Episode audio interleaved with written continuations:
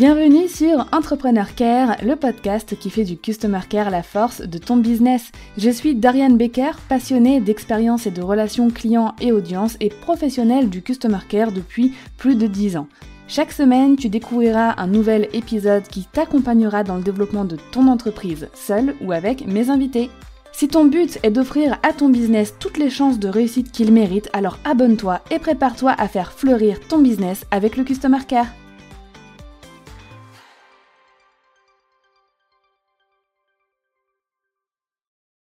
J'aime énormément recevoir des invités qui ont un regard neuf ou un regard qu'on n'a pas l'habitude forcément d'entendre, euh, un avis qu'on n'a pas forcément l'habitude d'écouter sur le milieu du customer care. Et c'est pour ça que j'aime beaucoup le travail de Marine Deck, qui vient à la base de l'univers des grandes entreprises, des startups. Euh, c'est la fondatrice de l'entreprise Lugage, qui travaillait avec Air France. Donc elle vient vraiment d'un milieu où la relation client est à un niveau, euh, on parle de milliers, voire parfois de millions euh, de clients. Donc c'est hyper intéressant d'entendre ce qu'elle a à dire. Aujourd'hui, Marine est hôte du podcast Le Client, elle est conférencière aussi pour les entreprises, elle est créatrice de la boîte à outils du client et elle crée des contenus pour booster la satisfaction client des entreprises. Marine, aujourd'hui, je l'ai invitée pour qu'elle puisse nous parler de son outil favori, de ce qu'elle utilise le plus dans sa mission client.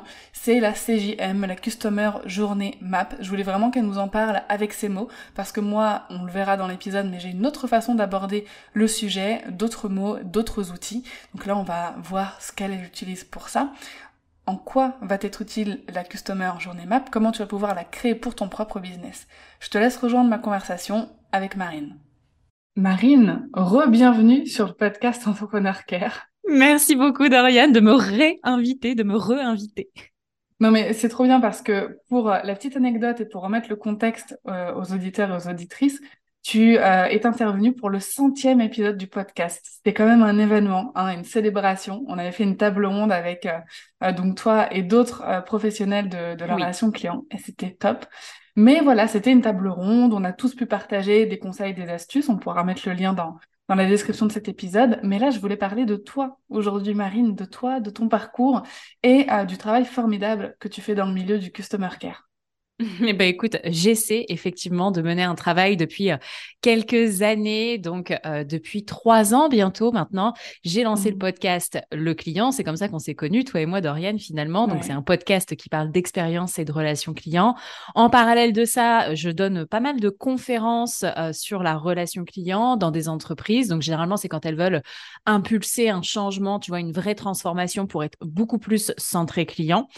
Euh, mais aussi, j'ai lancé euh, tout récemment la boîte à outils du client, du coup, qui est une formation à la satisfaction client. C'est une plateforme pédagogique euh, sur laquelle vous pouvez retrouver toutes les notions clés liées à la satisfaction client et ça va de faire son persona jusqu'à quelles sont les stratégies de fidélisation que tu peux mettre en place, améliorer l'expérience des collaborateurs, les grands KPI clés, etc.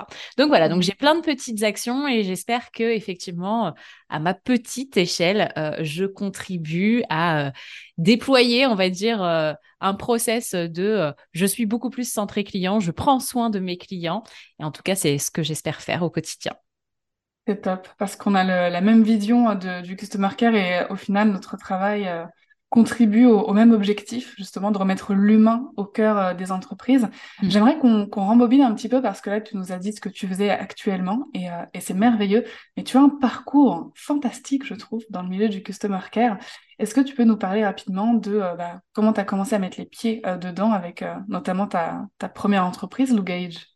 Exactement, oui. Donc, euh, il y a maintenant six ans, j'ai lancé Lugage et euh, j'ai été sollicitée notamment par les compagnies aériennes qui m'ont demandé de résoudre pour elles, de résoudre, de contribuer à résoudre en tout cas une des problématiques qu'elles ont, qui sont les bagages retardés. Donc, pour nos auditeurs mmh. et auditrices, les bagages retardés, c'est quand vous arrivez à l'aéroport de destination et que vous, vous êtes physiquement là, heureusement, mais que votre valise, elle, n'est pas là et donc vous vous retrouvez sans rien, sans sous-vêtements, sans des déodorant.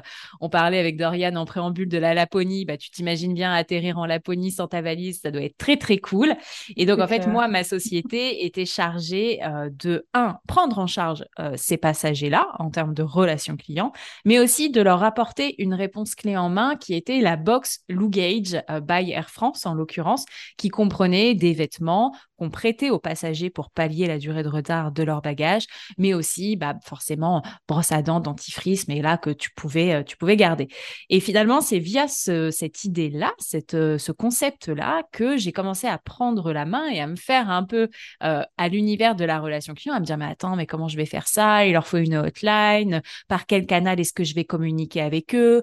À quel moment est-ce qu'on déclenche des enquêtes de satisfaction? Et puis, j'avais aussi, mine de rien, Air France KLM qui me disait, bah, OK, on vous paye pour faire ça, mais prouvez-nous que c'est rentable. Alors que c'est rentable financièrement, c'était relativement facile de le prouver, mais en fait que c'est rentable en termes de satisfaction client, c'était une autre affaire. Donc il a vraiment fallu que je me mette en mode customer care pour mmh. Euh, prouver que ce que je faisais était viable, était rentable et euh, avait euh, que des bénéfices pour la compagnie aérienne, tout comme pour le client. C'est comme ça que j'ai gagné la palme de l'Association française de la relation client en 2019, sauf mmh erreur de ma part, c'est ça. Et, et finalement que j'ai pénétré cet écosystème. Alors, en toute transparence, euh, que j'ai trouvé hyper intéressant, mais où j'entendais souvent les mêmes personnes et les mêmes entreprises, et principalement des très, très grosses entreprises. Et même si mmh. ces entreprises sont fondamentalement euh, inspirante. J'ai pas de débat à dire euh, que euh, bah, Air France, par exemple, si on prend l'exemple d'Air France, ils font des choses qui sont vraiment hyper intéressantes en termes de customer care. Mais malheureusement, euh, vous et moi, et toi et moi, Dorian, on n'est pas à l'échelle d'Air France et on n'a pas aspiration à devenir Air France. Et donc, il y a plein d'autres actions et plein d'autres entreprises dont on peut s'inspirer pour nous booster notre satisfaction client. Et c'est ce que j'ai essayé de faire, c'est ce que j'essaie toujours de faire avec le podcast, donc d'avoir une approche qui soit hyper transversale sur toutes les bonnes pratiques euh, en termes d'expérience client, que ce soit transversale en termes de secteur d'activité, mais aussi de taille mmh. d'entreprise. Ok. Et aujourd'hui, est-ce que euh, tes produits et tes services s'adressent toujours au même type d'entreprise, aux plutôt grandes entreprises, start-up ou euh? Alors moi, j'ai toujours effectivement, alors j'ai une, un double persona, mais justement, du coup, on va en parler des personas un peu dans cet mmh. épisode j'ai 50% de mes auditeurs et de mes clients euh, qui sont des grandes entreprises, donc des mmh. salariés plutôt issus de grands groupes. Ils me sollicitent pourquoi Ils me sollicitent pour des conférences, mais aussi pour la boîte à outils du client, afin d'aligner les connaissances de l'entièreté des mmh. collaborateurs et aussi de les coacher un peu. Et ils écoutent le podcast parce qu'ils veulent entendre des entreprises qui sont plus agiles que les leurs, en fait, parler d'expérience client. À l'inverse, je vais avoir un second persona euh, qui sont eux les entrepreneurs, les gestionnaires de TPE, PME et on va parler des startups et scale-up. Mmh. Eux, ce qu'ils veulent, c'est la boîte à outils du client, donc des formations, des petits coachings, tu vois, pour euh, accélérer sur cette discipline, parce que mine de rien, je pense qu'on peut se le dire, il y a aussi plein de personnes aujourd'hui dans des startups qui sont à la fois euh, chargées de marketing, chargées de relations clients, euh, community mmh. manager, etc. Et on les a mis là forcément à des tranches d'âge, voilà, ils ont généralement moins de 30 ans et j'ai 30 ans, donc je me stigmatise pas.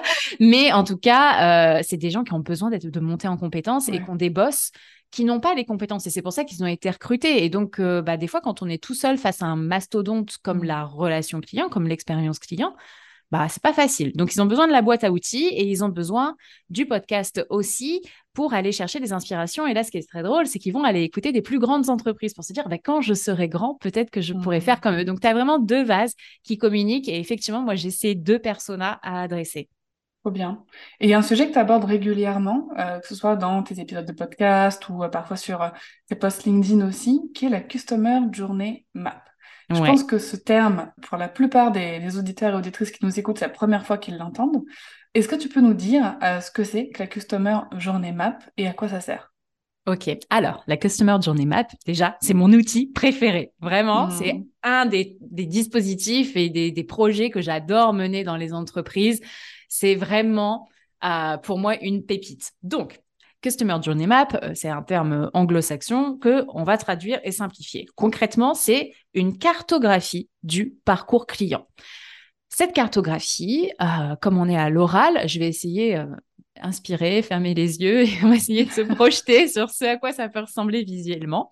Donc, cette cartographie, euh, vous avez à l'horizontale finalement toutes les étapes que vit votre mmh. client et à la verticale, vous avez tout ce qu'il peut ressentir, ses irritants, les canaux par lesquels il communique avec vous, les idées d'axes d'amélioration que vous pouvez mettre en place. C'est à la base un outil marketing, finalement, qui est le parcours client, dans lequel on intègre aussi toutes les étapes euh, post-achat. Donc, pour moi, c'est vraiment la vision holistique de quel est ton parcours client aujourd'hui. Génial. Est-ce que tu peux nous dire, bah, tu vois, si un, un auditeur là, veut créer sa CJM, on va le, on va le contracter. Mhm. Euh, comment, euh, comment on fait? Est-ce qu'il faut un outil particulier? Tu vois, comment on s'y met quoi, à créer cette CJM alors, déjà, il faut se fixer un objectif. Avant de faire n'importe quel euh, exercice, finalement, fixez-vous un objectif. Le principal objectif d'une Customer Journey Map, CJM, c'est euh, vraiment de synthétiser et de visualiser l'entièreté de votre parcours client.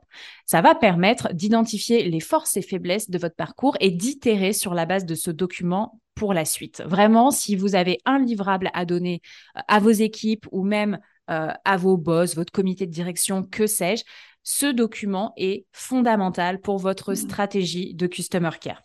Comment est-ce que vous pouvez faire pour euh, commencer à faire cette Customer Journey Map? Alors déjà, vous pouvez faire une Customer Journey Map en connaissant votre persona, vos personas. Mmh. Stratégiquement, il vaut mieux faire une Customer Journey Map par persona. Donc, commencez par travailler à fond vos personas. Ensuite, vous faites votre Customer Journey Map par persona. C'est vraiment un moment d'introspection. Donc, ce que vous faites, c'est que soit vous prenez un fichier Excel, soit vous prenez euh, une slide PowerPoint et vous faites un tableau à l'intérieur. Comme je l'ai dit tout à l'heure, vous avez à l'horizontale toutes les étapes par lesquelles votre client va passer. Donc, on va partir, euh, par exemple, de, euh, bah, en marketing, voilà, prise de connaissance, euh, ce qui se passe sur les réseaux sociaux, quelle est la première prise de contact avec nous, ou comment est-ce qu'il arrive à notre point de vente. Ensuite, une fois qu'il est sur notre site Internet ou qu'il est dans notre boutique, quelles sont les étapes par lesquelles il passe. Après, il y a l'étape d'achat, quelles sont euh, les étapes qui décomposent l'achat, qu'est-ce qui s'ensuit après, les mails de confirmation de commande, euh, le ticket de caisse qu'on imprime ou qu'on envoie par email, et à J plus 7, est-ce qu'on lui envoie une relance pour dire est-ce qu'il est satisfait, est-ce qu'il n'est pas satisfait, etc. À l'horizon à la verticale, autant pour moi, là, vous allez bah, décrire chacune de ces étapes. Donc, qu'est-ce qui se passe? Doriane, euh, elle va sur le site internet de la boîte à outils du client, elle prend connaissance de l'offre. Euh, peut-être que Doriane ne comprend pas l'offre. Peut-être qu'il faut lui proposer euh, en termes de canaux, euh, un petit chat ou euh, afficher beaucoup plus clairement le fait qu'elle peut nous contacter par mail pour nous poser des questions, etc.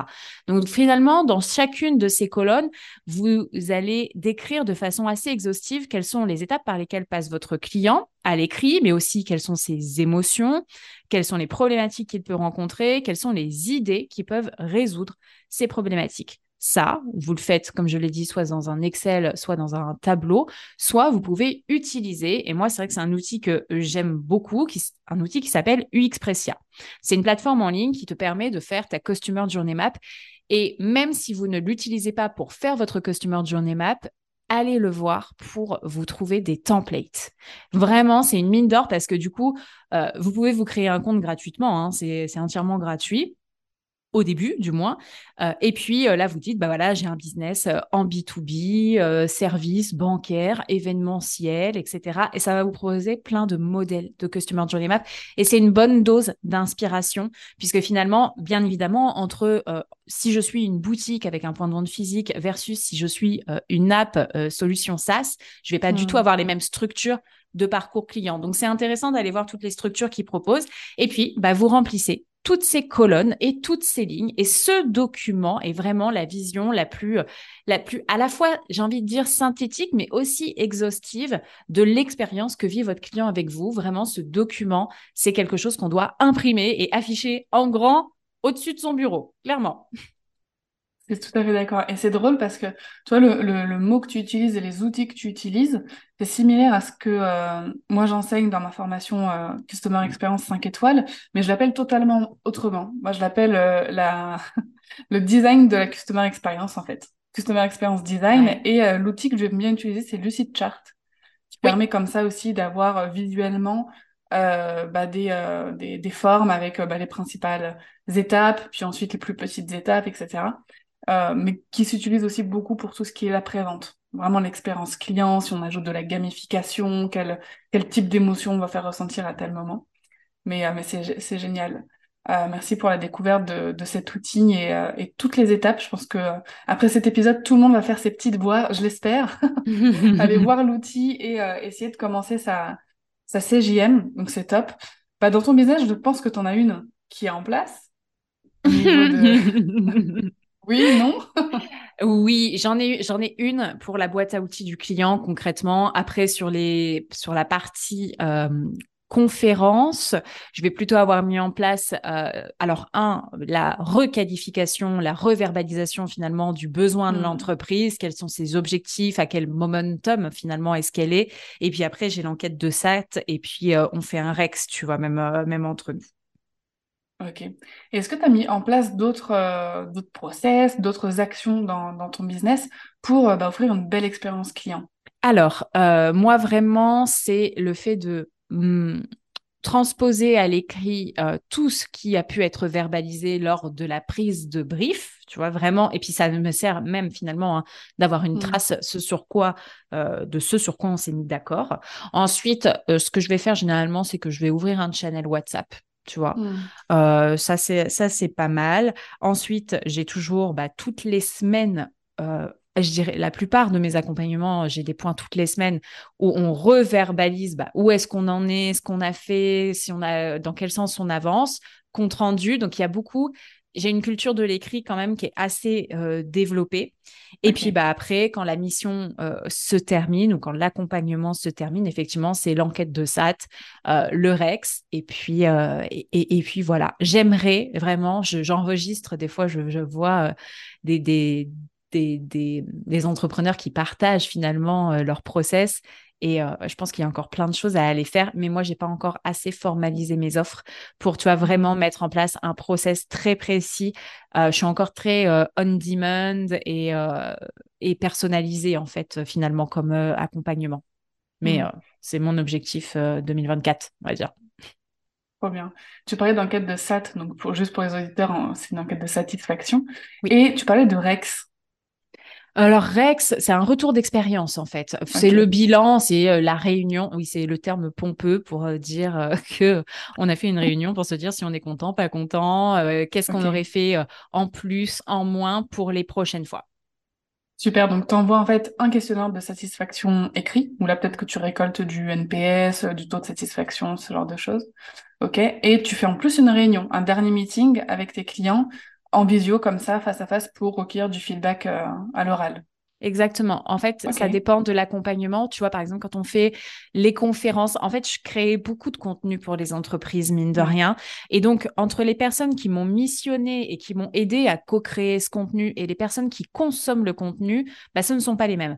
Donc, les personnes qui consomment le contenu, donc par exemple, les collaborateurs d'une entreprise euh, qui vont assister à cette conférence, c'est-à-dire que moi, j'ai trois donneurs d'ordre et euh, j'ai 300 mmh. personnes qui vont, qui vont consommer mon contenu. Donc, les 300 personnes, je leur envoie une enquête de satisfaction pour savoir ce qu'ils ont pensé de ce que j'avais fait. Et ensuite, sur la base de cette enquête, on fait un, Rex, du coup, un, mmh. bilan, une réunion avec les trois personnes qui m'ont missionné, tu vois.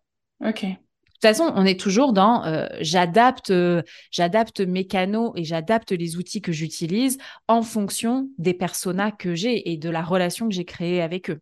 Oui, complètement. Est-ce qu'il y a certains éléments comme ça de, tes process ou de ton expérience client sur lesquels tu reviens régulièrement, que tu sais que tu as besoin de euh, constamment améliorer ou d'updater? Bah, tu vois, là, clairement, euh, les personas. Et alors, on est mmh. beaucoup. Alors, les grosses entreprises vont vous dire que, et déjà, je trouve ça très bien, elles mettent à jour leurs personas tous les ans. C'est vraiment euh, fondamental et c'est un rituel qu'on doit mettre en place. Et donc, forcément, si on revient à la thématique de cet épisode aujourd'hui, elles mettent à jour aussi leur Customer Journey Map tous les ans. Moi, là, en ce moment, euh, j'ai la boîte à outils du client qui est quand même un gros projet, qui est mon projet 2023. Et mmh. forcément, je mets à jour mes personas, je dirais, tous les trimestres. Euh, et donc, j'adapte mon process aussi tous les trimestres. Mais parce que je suis en phase déjà de lancement et, donc mmh. d'apprentissage, tu vois, forcément. Entre le persona qu'on s'est fait à la base et finalement, quand tu vois les premiers clients qui arrivent, tu dis, alors attends, est-ce que tu avais bien ciblé? Est-ce que finalement, il faut pas retravailler? Et je pense que c'est ça aussi le customer care, c'est cette euh, faculté à toujours se mmh. remettre en question. Ça ne veut pas dire qu'on doute de nous, ça veut dire qu'on est suffisamment humble pour se dire est-ce que euh, j'ai fait le bon choix au départ et comment je fais en sorte bah, que le travail que j'ai fait euh, matche avec les attentes des bons clients? C'est clair. Et tu as, parlé plusieurs fois du persona, et j'ai l'impression que tu as une approche aussi peut-être différente du persona. Est-ce qu'on peut en, parler rapidement? Comment toi tu définis ton, persona? Que, Comment tu recommandes de définir justement euh, son persona? Franchement, je crois qu'il n'y a aucune entreprise qui définit son persona de la même manière.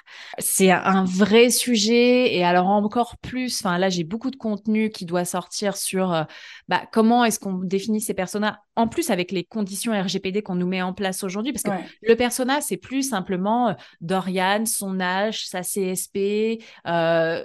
C'est plus ça. Maintenant, ce qu'on veut, c'est, voilà, bah, Dorian, on sait qu'elle aime le thé, par exemple, de telle marque, etc. Quelles sont ses habitudes de consommation, quelles sont les affinités, quelles sont les croyances profondes euh, qu'elle a? Et Aujourd'hui, on peut aller encore plus loin. Enfin, on le voit bien quand on lance une campagne de sponsoring sur les réseaux sociaux. C'est euh, mmh. Dorian est passé à l'aéroport Charles de Gaulle il y a moins de six mois. Et mmh. pour autant, tout ça euh, tend à être profondément remis en question par la RGPD et c'est parfaitement légitime, mais comment est-ce que demain on va pouvoir construire nos personas? C'est le grand point d'interrogation et c'est aussi pour ça qu'il faut, je pense que c'est à la fois du quanti, du quali, il faut aller chercher la data qu'on a et puis euh, il faut toujours rester au contact du terrain et toujours au contact euh, de ses clients. Et c'est un peu au final, alors ça ne doit pas être facile pour les auditeurs, mais en fait, construisez les personas qui vous semblent les plus complets possibles et les plus adéquats par rapport à votre business. Le persona euh, de l'entreprise en face de chez vous n'est pas le même euh, structurellement mmh. euh, sur le fond et sur la forme ne sera pas le même que le vôtre, tout comme la Customer Journey Map ne sera pas la même que votre voisin et d'ailleurs ne sera même pas la même qu'une entreprise que vous assimilez comme étant une entreprise concurrente. Et c'est pareil pour les indicateurs clés de succès. certains vont prendre un indicateur clé de succès, bah, euh, le NPS, d'autres vont prendre le chiffre d'affaires, le panier mmh. moyen, et certains vont se dire bah, pourquoi est-ce que mes indicateurs clés de succès, ce serait pas bah, un, ma marge, parce qu'entre le chiffre d'affaires et la marge, euh, c'est déjà pas la même chose. Euh, mmh. Quel est mon taux de fidélisation, mon taux de rétention, le nombre de nouveaux leads que j'ai captés, etc. Donc, faites ce qui vous semble le plus adéquat en fonction de votre business, personnalisez, ne faites pas des copier-coller par rapport à vos concurrents ou des gens que vous admirez. Et c'est une très bonne façon de presque conclure l'épisode. Marine, si tu devais donner un seul dernier conseil, expérience client, le plus précieux selon toi, ce serait lequel? Alors moi, je dirais qu'il faut incarner les décisions qu'on prend pour notre entreprise. Aujourd'hui, euh, on peut plus s'inscrire dans une démarche de customer centricity, euh, de customer care sans y croire profondément. Il faut pas faire ça pour euh, faire joli sur le papier et dire ah bah moi euh, j'attache une importance toute particulière à la satisfaction de mes clients. Si c'est pas le cas, en fait, ne vous fourvoyez pas à, mentir sur ce genre d'éléments. Il faut vraiment euh, l'incarner. Et aujourd'hui, j'ai encore beaucoup d'entreprises qui viennent me voir, qui me disent bah, ma priorité, c'est de scaler mon business. Et après, bah oui, si mes clients sont satisfaits, c'est mieux. Alors du coup, est-ce que vous pouvez mettre en place une stratégie euh, pour que euh, j'ai une culture client qui soit plus forte? Bah non, en fait, déjà, euh, c'est pas une culture client que tu as là, c'est une culture du business. Et donc, en fait, vraiment incarner les choix que vous faites. Euh, si vous n'êtes pas en adéquation avec la culture client et un certain niveau de culture client, ne le faites pas, ne poussez pas ce curseur, faites ce qui vous semble adapté euh, en fonction de votre besoin, vos business et puis vos croyances aussi.